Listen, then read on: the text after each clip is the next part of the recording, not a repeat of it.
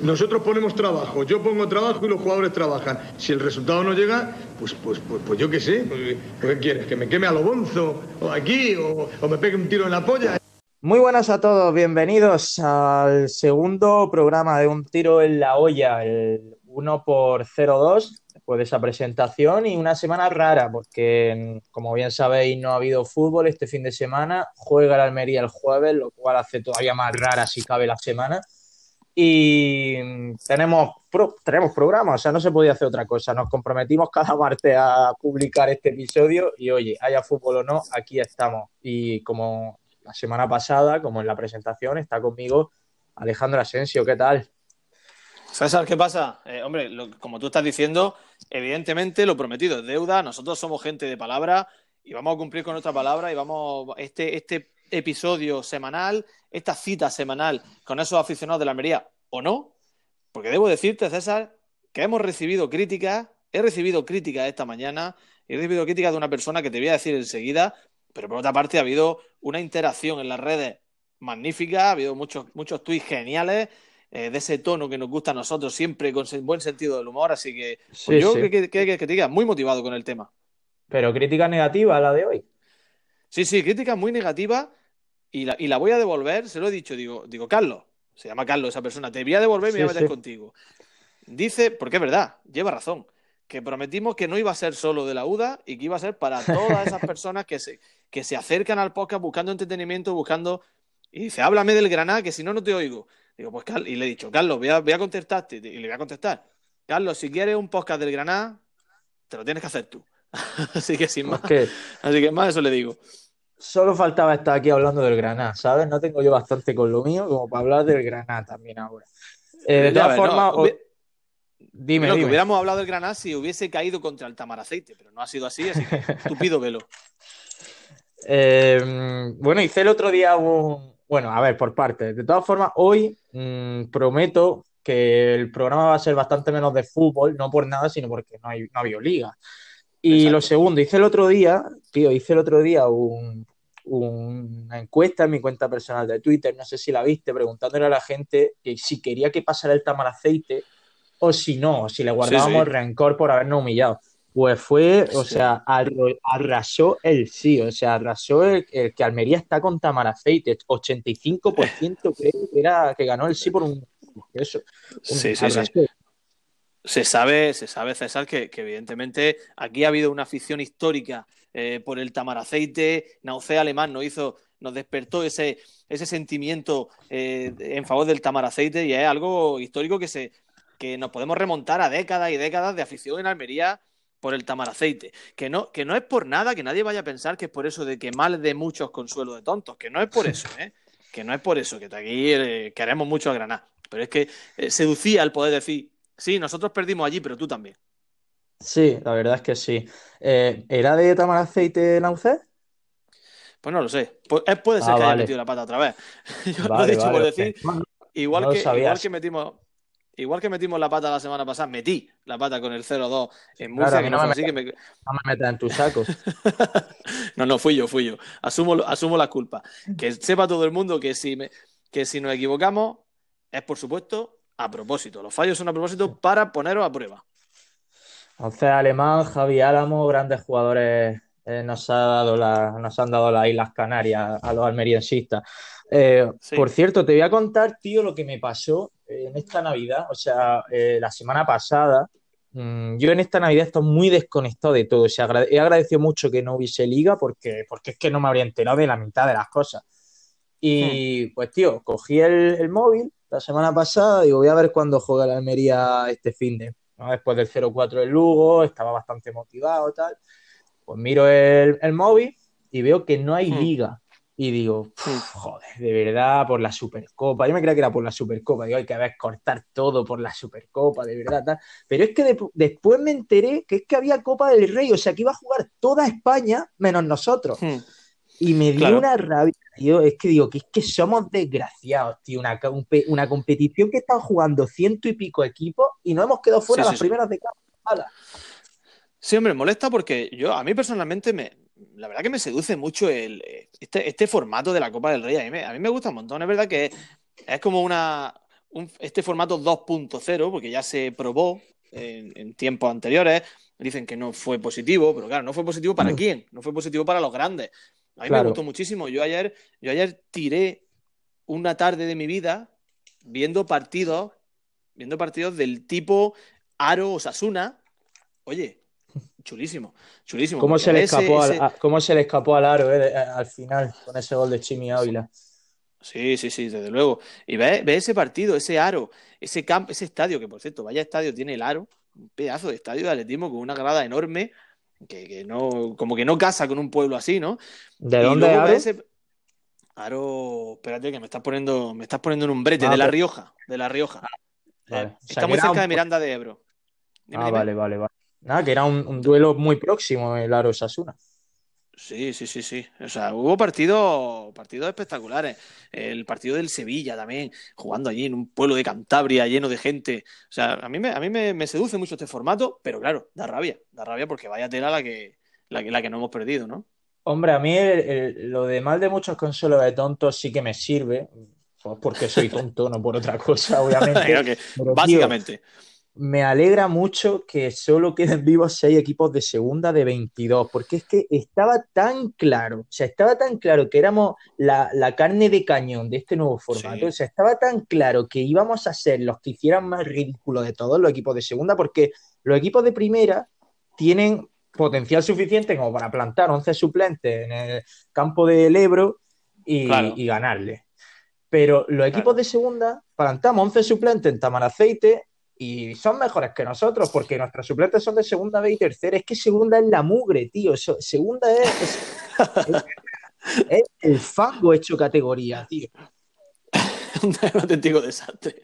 Porque, pero es por eso porque estás diciendo, no están preparados los equipos de segunda, no están preparados para competir eh, en una competición como la, como la Copa del Rey contra equipos del tipo Tamaraceite que se dejan la vida o, el Escobedo, que, el que, no me salía antes contra el Sevilla, que se deja la vida y que te gana. Y que además que tiene jugadores que saben jugar al fútbol. Es verdad que no están habituados a la competición de segunda, que no están habituados al ritmo de segunda, pero que saben jugar al fútbol y que te sacan los dientes, que te levantan medio metro del suelo y que cuando ve un jugador de segunda división eh, que, te viene, que te viene el lateral derecho, que se llama, como el de allá es Bubu del Escobedo, que te va a meter un leñazo, que te va a meter un leñazo Bubu porque Bubu lo tiene todo perdido Bubu le da lo mismo eh, levantarte o no, porque él ya ha hecho todo en el fútbol lo que tenía que hacer, pero dice, oye, que a mí me va a partir el tobillo y que ya te digo que, no está justificado, obviamente, pero que sí es verdad que la intensidad de un equipo de tercera a veces hace, que un jugador de segunda que no tiene a lo mejor los recursos de la máxima categoría de primera baje un poco el ritmo.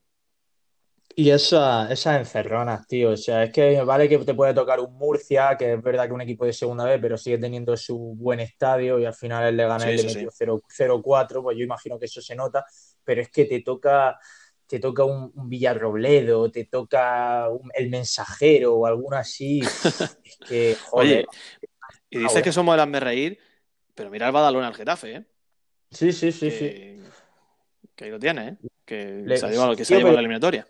De, primera solo se han eliminado dos, tío. Solo el Alavés en la, en la primera y ahora en esta segunda ronda el Getafe. No ha habido mucha escabechina con equipos de primera. Eso también me un poco. Sí, yo, a mí me seducía mucho que, cayeran más, pero bueno, no ha podido ser. Otra vez será. Bueno, oye, por cierto, antes de nada, me gustaría también saber, eh, quiero que te mojes directamente, porque la semana pasada eh, me restregaste que tú habías confiado en Juan Muñoz y tal y cual, y te, lo reconocí, yo no tengo ningún problema en reconocer este tipo de cosas, pero quiero que digáis desde ya, Captún, ¿triunfa o no? yo sé que ya, no sé por qué ya está ese ambiente tan, tan, eh, tan beligerante con el pobre Captún que acaba de llegar a la capital almeriense. Yo te, me voy a mojar desde ya, te lo digo. Captún, tú dijiste el otro día, no sé si fuiste tú, creo que sí, que la Almería era un paso intermedio, ¿no? Entre el Barça y el. Fui yo. Y eh, algo así, ¿no? Entre el Barça B y el Betis. Y el Betis, sí. Y que era un paso intermedio que a Captún le venía muy bien. Es que sabes lo que pasa, que Captún destacó mucho en el Barça B y entonces lo, se fijó en él Quique Setién y lo adquirió para el Betis B. Pero enseguida lo puso con el Betis y el Betis se le ha quedado, se le ha quedado grande, tío. Sí. Se le ha quedado es verdad que yo, mi último, o sea, mi última apuesta he acertado en muchas, en otras no. Yo creo, a mí personalmente, Castún me parece un jugador que, aquí en Almería va, a rendir. Yo creo que. Y, argumentos míos, ninguno. Argumentos míos es lo que leo por internet. O sea, no te puedo dar más argumentos. Pero a mí me motiva el hecho de que venga un futbolista como Castún, que tiene kilómetros recorridos ya en primera, que ha hecho sus cosas en primera, verdad que no ha sido importante en el Betis o muy importante nunca, pero a mí, y me mojo ya, creo que sí, que le va a venir muy bien a Almería y que él va a hacer una buena, una buena etapa aquí en el, equipo rojiblanco. Es que como ascendamos, nos lo encasquetan por tres kilos y medio, creo que era. bueno, sí, yo, yo creo que problemas económicos no tenemos. no, ya, así que bueno. salvo, que la salvo que la operación de, del jeque de Turquía sea cierta, según Diario de Almería lo es, y no vaya bien. Entonces creo que tendríamos problemas de, de todo tipo, no solo económicos. Bueno, vamos a esperar que problemas de salud no haya en ningún sitio, tampoco para, para Turquía. Es muy turbio todo esto, eh, también te lo digo. Es muy turbio. Yo cuando salió aquella... Hace tiempo ya que sonó, alguien lo dijo, lo soltó ahí en las redes, eh, pero cuando, pusieron la pancarta...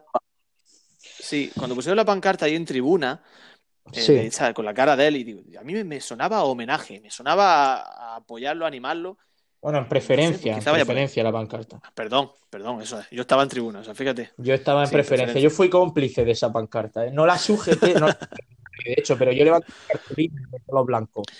No serías tú uno de los duendecillos que correteaban por el techo de preferencia, ¿no? No, no, no me dejaron, no me dejaron. Estupendo, me alegro. Y, pues bueno. Y por, otra, parte, déjame que te diga que ayer Fíjate, eh, ha sido un fin de semana lleno de críticas. escúchame una cosa. A partir de ahora, mi, guion, ya el siguiente punto es penalti de Mané. O sea, que ahora mismo estoy en tus manos. O sea, esto se alargará hasta el penalti de Mané lo que tú quieras, porque yo ya te, he dicho. sí, correcto. Lo que quiero que sepas es que ahora mismo el programa está en tus manos. El programa está en mis manos, por supuesto. O sea que no te preocupes, que te voy a llevar a buen puerto y déjame que utilice jerga marítima porque voy por ahí. Me dieron el otro día en la oreja de nuevo. Me volvieron a dar en la oreja. Ha sido un fin de semana de críticas. Y he empezado el lunes con críticas. Me, dijo una amiga, un saludo a Ali, una amiga americana, estadounidense, que me dijo que, que no digamos anchor, que no es anchor, que es anchor. Anchor, que significa ancla. Y de hecho tiene el símbolo del ancla. Y lo cual se agrava más aún. Eh, bueno, es verdad. que se nos presupone que sabemos algo de inglés. O sea, por favor. Eh, sí, eh, así que acepto las críticas y en eh, este caso es que es cierto. Estoy viéndolo ya un símbolo de, ancla como con rayitas de wifi. O sea, que a partir de ahora, a partir de ahora no, es un, no, es un, logo, no es un logo tan bueno como el nuestro de un tiro de la olla, pero se lo curraron en, en Oye, tienes que preguntarle, ya que te ha dicho lo de Anchor, cómo se dice, si es iBooks, eBooks, iBox, porque también tengo un poco de caos con eso. O sea que... Hombre, teniendo en cuenta Teniendo en cuenta que. Yo creo que es iBooks. Sí, teniendo en cuenta que eso es de origen español, quizá podemos, podemos pronunciarlo en español, ¿no? Evox. Pero bueno, que Anchor. Que si te gusta Anchor, Anchor. O anchoa. Que las anchoas también están muy ricas. Yo esta noche voy a cenar anchoas, que tengo aquí mi latica preparada. Bueno, pues dicho queda. Y ya sí, nos vamos a ese penalti de Mane. Bueno, ahí manotazos. Pero, bueno, es, a, metros, del área. Es 5 metros fuera del área. entonces, ¿por qué pita penalti? Esto sí que no, lo entiendo. No, no, no. eso es una equivocación. Pero del asistente total. Sí, sí, sí. sí. El árbitro desde luego no lo ve, pero vamos, son 5 metros fuera del área. Pues mm, la sección en la que hablamos de algo feo, de algo desagradable o de algo que no nos gusta, de lo que ha deparado la semana. Y voy a empezar yo si quieres esta vez, porque la semana pasada te dejé empezar a ti en las dos y hoy voy a empezar yo. Venga. Eh, porque, porque sí, pues me apetece a mí empezar. Y te voy a hablar, tío, de, todo. Me lo voy a llevar también.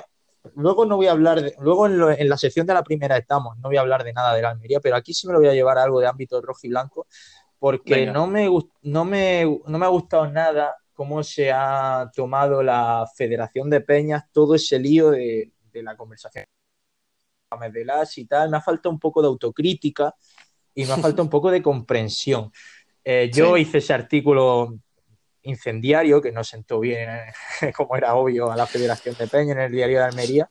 Ah, y, dije que he hecho en falta mucha más iniciativa por parte de ese grupo de 700, 800, 500 personas, las que sean. Creo que es un grupo lo suficientemente numeroso como para mover al Mediterráneo. Lo mueve la grada joven animando y la grada joven son 80, 100 personas normalmente y son capaces de hacer que el Mediterráneo entero anime de vez en cuando, yo creo que la Federación de Peñas tiene muchas más posibilidades por número y por, por gente y por peso.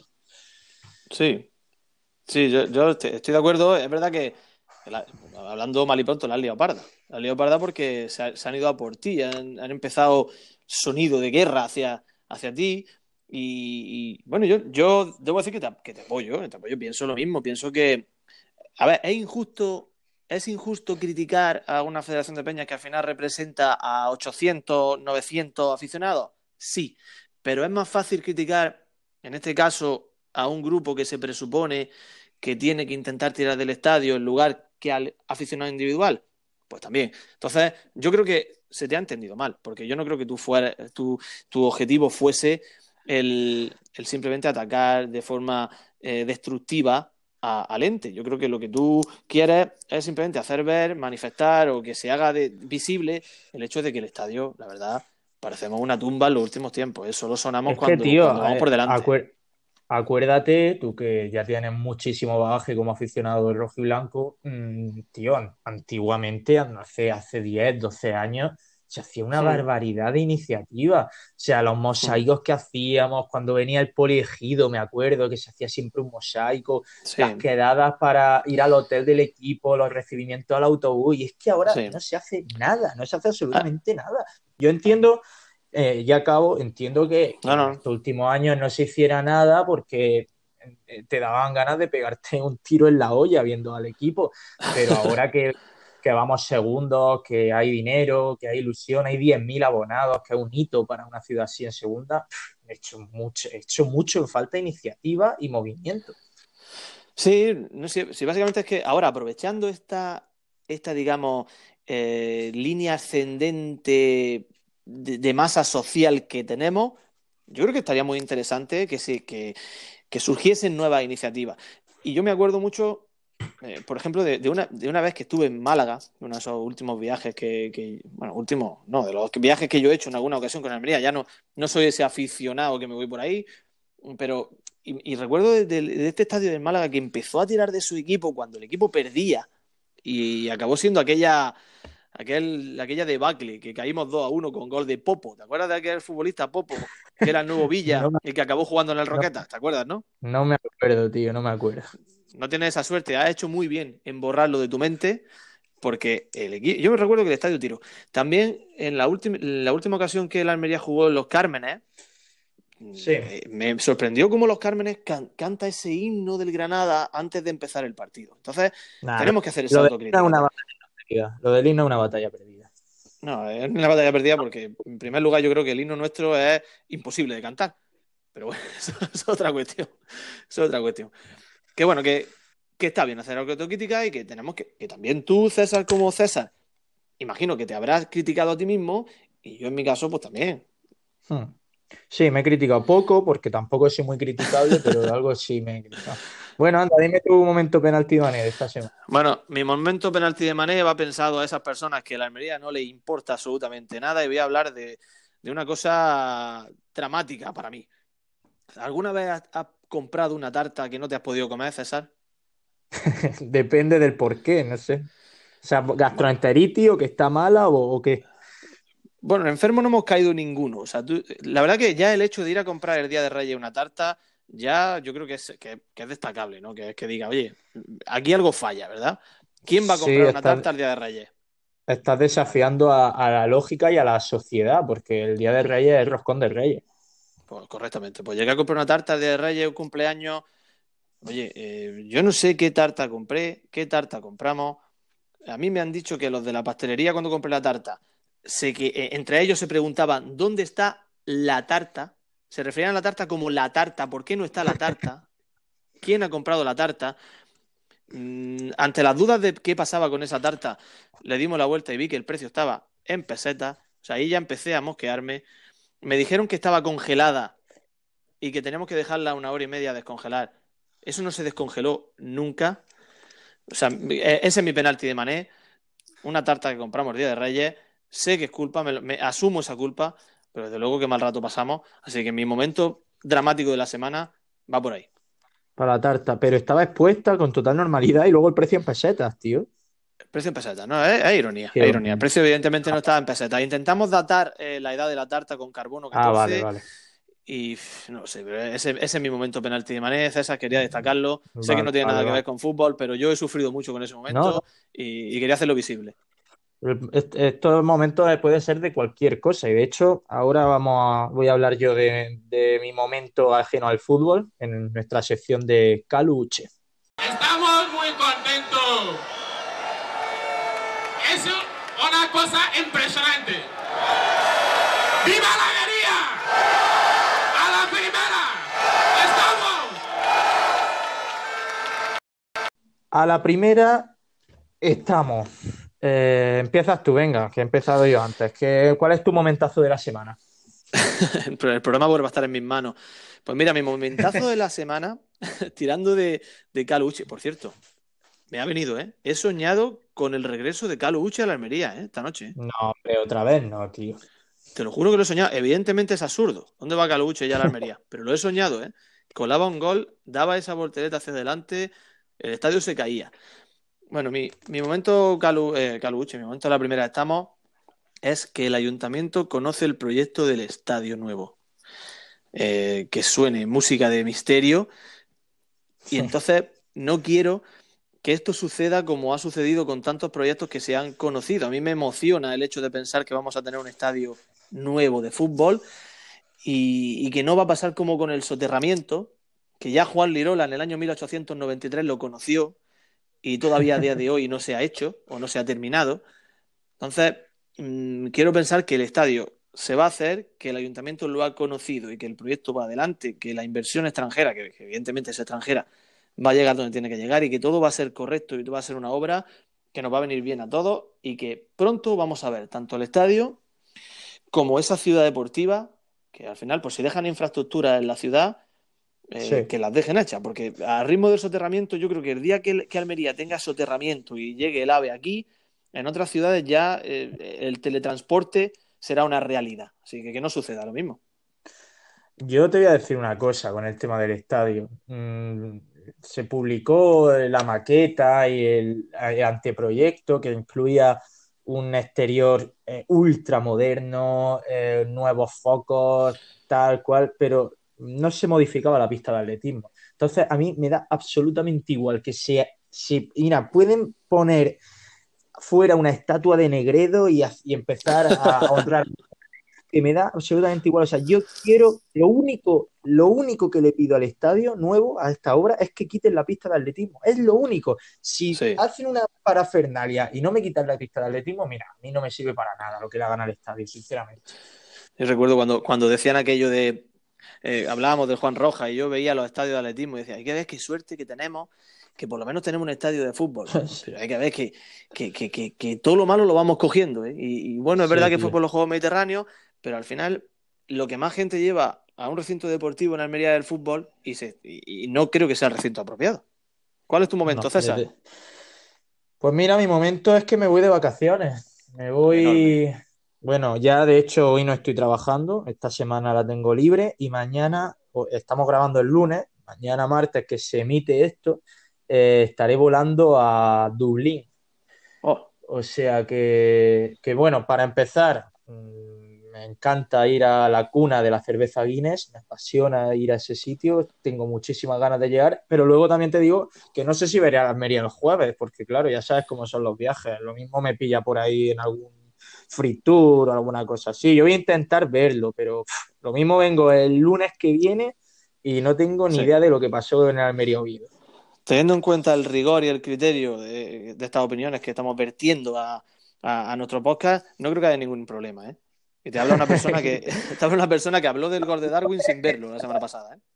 No crees que se vaya a resentir lo más mínimo el nivel, ¿no? De nuestro análisis para nada, Y yo, seguro que, el motivo de que no veas el fútbol es por estar sufriendo en alguna taberna irlandesa o en un free tour. Así que bueno, te compadezco. Pues sí, la verdad es que sí. Me, jode un poco, ¿eh? porque ya sabes que estamos un poco enfermos y aunque estés viajando, siempre gusta ir al estadio mediterráneo. Pero bueno, ya que sea por eso y no por otra cosa. Sí, todo, apunta que. Todo apunta que un jueves, aquí un jueves de enero a las 9 de la noche eh, va a ser algo muy agradable estar ahí en la grada del Mediterráneo. es lo que menos me apetece, pero, estaremos, evidentemente estaremos. Pues venga, pues vamos con tu sección, con tu momento de gloria, con el rato que más esperan nuestros oyentes. Vamos con eh, la sección del gol de Soriano. Almería, centro de Gorka Larrea, Fernando Soriano. Fernando Soriano llegando desde atrás. Centro de Gorka Larrea en el último segundo del último minuto de la prolongación. Marca la Almería 2-1. Tú dirás, sé quién es el protagonista, la verdad, pero te voy a dejar que lo presentes tú y que hagas tu speech. No mi sección, sino nuestra sección, César, que esto es un momento para debatir, para hablar, para recordar, para rememorar. En este caso, ya ha habido gente que ha, intentado adivinar el futbolista, se han equivocado todos. Eh, era conocido como el lento, ahí con su melenilla negra al viento, un jugador de esos que, reciben todas las críticas, que son el centro de la diana, que yo imagino, ¿tú, ¿tú lo recuerdas? No digamos todavía el nombre, ¿lo recuerdas el futbolista? Yo, sí lo recuerdo. Eh, vagamente, porque yo tenía ahí ocho años, nueve años, pero lo recuerdo. Sí, sí, pues bueno, antes vamos a dejar un poquito así en vilo, ahí en el aire. Eh, era medio centro, mucha clase, pero yo me imagino que con 14 años sería lento, sin embargo aquí en Almería con 28 se le pedía que corriese, que es muy típico aquí, ¿verdad, César? Sí, es lo que no Pues, pues, pues, era como pasaba con otros muchos. Eh, ya habrá algunos que lo habrán adivinado. Medio centro, mucha clase, de los que no gustan aquí. Objeto de silbido. Eh, de los típicos que yo suelo defender. Y de los que. De esos jugadores que sabes tú que cuando va a recibir la pelota, no sé si te ha pasado a ti alguna vez, que te da hasta, miedo que la toque porque sabes, porque si se equivoca se la van a liar. ¿Sabes la sensación que te digo, no? Sí, a los que no se les perdona nada, eso de tipo de futbolista. Pues sí, pues hablamos de un tío que se retiró en el Jumilla en el año 2011 con 36 tacos. hablamos, de, hablamos del mítico Juan Carlos Ramos. O sea, un jugador eh, mítico y que ya, como sabéis, nos vamos a meter en el fango, es decir, no nos vamos a ir ni a los Felipe Melo, ni nos vamos a ir a los, eh, a los Francisco, no, no. Nos vamos a los Juan Carlos Ramos, nos vamos a los La Rosa. Estuvo en este caso Juan Carlos Ramos en, en aquel legendario 4-1 al Madrid B. ¿Te acuerdas de ese partido? Sí, hombre, estuve en el, Juan Roja ese día yo. El 24 de mayo del año 2002, tendría, tendría 11 añitos, César. 10 años, 10 años tenía, sí. Fíjate. Pues, empezamos perdiendo con gol de Val. Dime, dime. Estuvo, él estuvo en, la, en, ese periodo en el que nació la Unión Deportiva Almería, o sea, fue uno de los primeros jugadores de la Unión Deportiva Almería. Eh, correcto, correcto. Él estuvo en el año, creo que llegó ya en la segunda temporada, eh, podemos equivocarnos perfectamente, llegó el año del ascenso a, segunda división y se fue y se fue y jugó un año en segunda y, se marchó. otra claro, estuvo en segunda, en segunda B y en segunda. Se ascendió con Almería y estuvo esa primera temporada en segunda. Es correcto, de hecho, sí, de hecho aquel partido, aquel legendario 4-1 al Madrid B, el 24 de mayo del año 2002, fue de, la, fase de ascenso. Empezamos perdiendo con un gol de, de, Baldo, recuerda a Baldo, el extremo derecho, ¿no? Sí, claro, claro, así morenito. Se remontó con goles, con dos goles del mítico Raúl Sánchez, eh, de Ortiz y de Francisco. Yo recuerdo que me dio tal alegría aquel partido que bajé toda la avenida del Mediterráneo. aquella, aquella época ya, hombre, mayo ya hace calorcito en Almería, iba yo en chanclas, ¿no? Era, pasé un vaciloncillo, ya sabes tú, pues, estaba de moda esos días en chancla. Bajé toda la avenida corriendo con mi amigo en chancla dando gritos. Yo fue apoteósico. No sé cómo no, cómo no di de bruces en el, en el suelo. Por cierto, pregunta. No sé si tiene algo que añadir con esto. En aquel Madrid B jugaron dos. Eh, aquel día jugaron dos ex jugadores de la Almería. ¿Tú sabrías decir quiénes son? Sí. Eh, Carlos Sánchez, el portero, y Mejía, Mejía, yo en mis datos no, figura Mejía como que jugase. Ah, pues estaba en el equipo. Sería de más adelante entonces, pues no lo sé entonces, no lo sé. Pues se trata... Carlos Sánchez sí, ¿no? Sí, Carlos Sánchez sí. Carlos Sánchez jugó la nada destacable cifra de tres partidos en la temporada 2005-2006 con Paquito Flores. También hay que entender que jugó muy, jugó muy poco, claro, jugó muy poco porque se enfrentaba, competía con Joaquín Valerio, que eso es un difícil, difícil. ¿Sabes que tengo a Valerio de amigo en Facebook? Somos amigos. garantía. conocemos, no nos conocemos, pero hace años, como yo era aficionado de la Almería, lo vi y le, añadí y me aceptó. Un mítico, un mítico Valerio, con su flequillo siempre. Y bueno, el otro futbolista, atención, ¿eh? Era Borja Fernández. Hostia, Borja Fernández, estaba ahí. No, no, estaba ahí. Y pobrecillo, porque el tío dio en el, dio en el vestuario con Raúl Bravo y al final todos sabemos que yo qué sé, que bueno, en fin, ¿qué te voy a decir? que eran compañeros. Se, se, fragó su amistad, sí. Se fragó su amistad, exactamente. Pues bueno, pues eso, eso es todo lo que tengo que ofrecerte, César. Me ha gustado mucho, ¿eh? Esta, porque al final hablamos de, de todo, de, de, esa época y, evoca muy buenos recuerdos de esa época. O sea, me ha gustado, me ha gustado mucho Juan Carlos Ramos, un mítico. Sí, bueno, y bueno, déjame que traslade una, una pregunta de, de, Seba Guirao, que al final el pobre no ha podido estar con nosotros. Eh, quiere la lanza un poquito hacia el aire y ya el que pueda que la responda. A él que le gustaría saber que por qué los torrenos tienen frío en la grasa, pero lo de dentro está caliente, ¿vale? O sea, que para, que para terminar con el rigor típico de un tiro en la olla. vale, la dejamos así en el aire, ¿no? La pregunta. Que la conteste quien quiera. Exactamente. Vale. Pues, pues muy bien, pues esto va a ser, si te parece, el 1 por 0-2 de un tiro en la olla. Antes de despedirnos, quiero decirle a la gente, eh, bueno, darle las gracias por la acogida que ha tenido el programa y además animarla a que siga suscribiéndose tanto en Anchor como en Spotify y como en Evox. Eh, que nos ayuda mucho. El ver que sigue creciendo la masa social y tal nos ayuda mucho para, seguir. En Twitter estamos muy bien, pero tenemos que trasladarlo al resto de, canales. Asensio, muchas gracias por tu sabiduría una semana más. No, sabiduría ninguna, voluntad mucha. Y como tú estás diciendo, pues muchas gracias a, ti que estás ahí detrás, que, que al final es lo que nos importa y que lo hacemos lo mejor que podemos las críticas siempre que sean constructivas eh, las aceptamos y, bueno, estamos abiertos a cualquier interacción. César, pues muchas gracias, muchas gracias por, estar aquí, un ratito, un ratillo muy, muy agradable, ya deseando, pensando en el próximo. Pues sí, yo no sé si llegaré vivo al próximo, ¿eh? tengo que sobrevivir primero a cinco días en Irlanda, pero prometo pensar mucho en, en, vosotros. Ahora va a sonar un himno, Cervezas Vacías de Sebastián Dubarbier. Un abrazo a todos. Un abrazo.